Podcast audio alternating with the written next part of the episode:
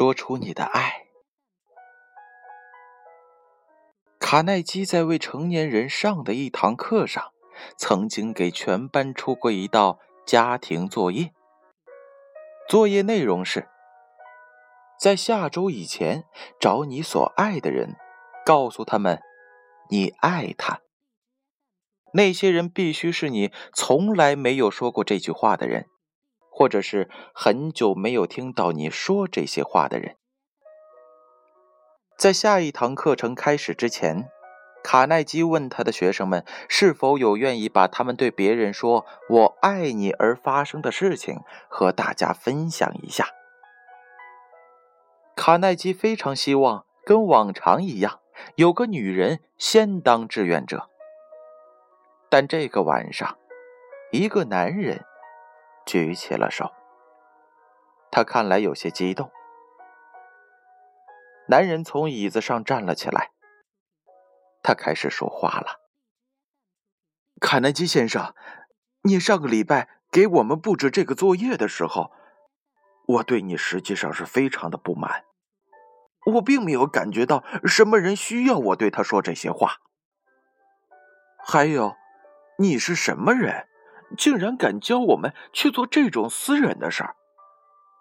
但当我开车回家时，我心里想：自从五年前我和我的父亲争吵过之后，我们就开始彼此避免遇见对方，除非是在圣诞节或者是其他家庭聚会当中，非见不可。尽管如此，我们还是几乎不交谈。所以回到家时，我告诉我自己，我要告诉我的父亲，我爱他。说来也很奇怪，做了这个决定时，我胸口上的重量似乎减轻了许多。第二天，我一大早就急忙起床了，我太兴奋了，所以几乎一夜没有睡着。我很早就赶到了办公室。两个小时之内做的事情，比我从前提前一天做的还要多。九点钟的时候，我打电话给我的爸爸，问他我下班之后是否可以回家去。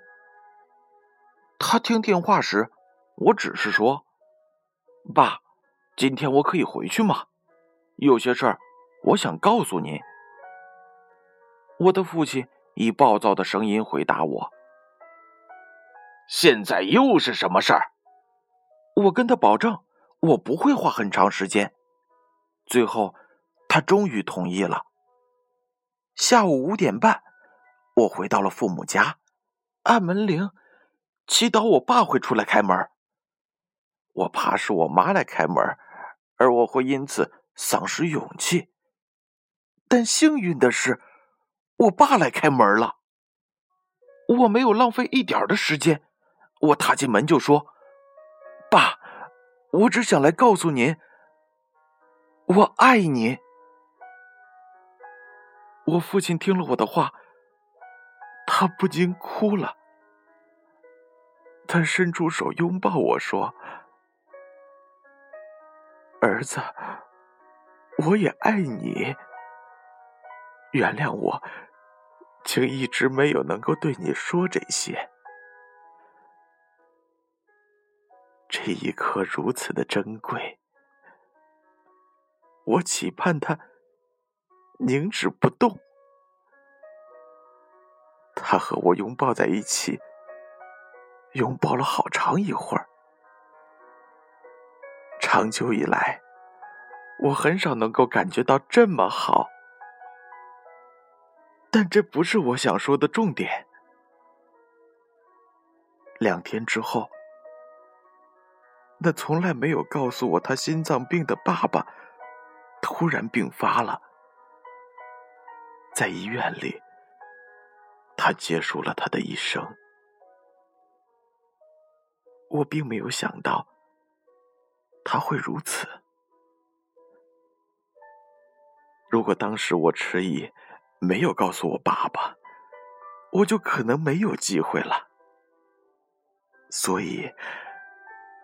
我想要告诉全班的是，你知道必须做，就不要迟疑，把时间拿出来，做你该做的事儿。现在就去做。又是一则感人的故事。小故事，大哲理。这则故事又告诉了我们什么样的道理呢？大声说出我们的爱，并不是一件难事儿，可它却让我们收获很多。